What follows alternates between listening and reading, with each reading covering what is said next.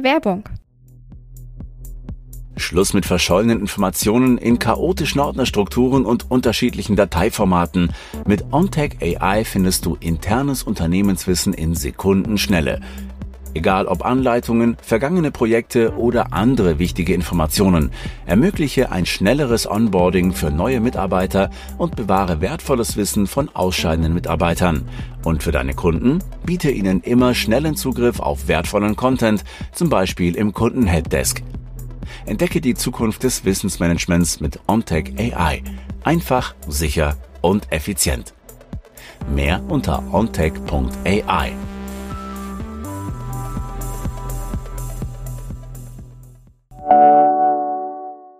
Werbung Ende. Herzlich willkommen zu T3N Weekly. Jeden Montagmorgen berichten wir über fünf Dinge, die zum Wochenstart wichtig sind. Heute geht es unter anderem um negative Kundenbewertungen bei Google, um den Preis von Spieleblockbustern und um den digitalen Euro. Aller Euphorie der letzten Jahre zum Trotz. Kryptowährungen konnten an der Dominanz klassischer Zentralbankwährungen nicht rütteln. Stattdessen sollen die jetzt selbst digitaler werden. Auch in Europa schreiten die Vorbereitungen für den digitalen Euro voran. Bargeldfans müssen aber keine Angst haben. Die Europäische Zentralbank will Münzen und Scheine so lange anbieten, wie es eine Nachfrage dafür gibt. Mehr dazu erfährst du gleich hier. Alle Links zu den Artikeln auf t3n.de findest du wie immer in den Show Notes. Los geht's!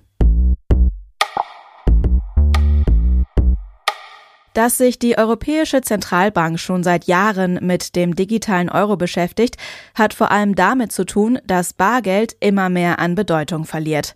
Bargeldlose Einkäufe wiederum werden zu einem überwiegenden Teil von US-amerikanischen Dienstleistern abgewickelt.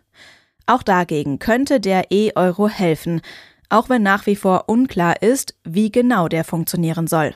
Möglich wäre, dass Banken den digitalen Euro von der Europäischen Zentralbank beziehen, genau wie Banken jetzt auch Euroscheine erhalten. Alternativ könnte die Europäische Zentralbank die Digitalwährung auch gleich auf eigenen Konten verwalten. Bis diese Fragen geklärt sind, dürfte es noch etwas dauern. Vor 2026 wird es aller Wahrscheinlichkeit nach sowieso keine digitalen Euros geben. Wer qualifizierte Angestellte sucht, sollte sich genau überlegen, welche Anforderungen an Bewerberinnen gestellt werden. Einer aktuellen Befragung zufolge verzichtet ein Drittel auf eine Bewerbung, wenn in der Stellenanzeige ein Anschreiben gefordert wird. Fast genauso viele potenzielle Bewerberinnen werden abgeschreckt, wenn sie ein Foto von sich einreichen sollen. Nach wie vor besteht das Angebot an E-Autos zu einem großen Teil aus Limousinen und SUVs.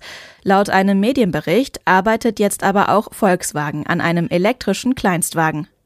Das Fahrzeug könnte unter dem Namen ID1 auf den Markt kommen und soll weniger als 20.000 Euro kosten.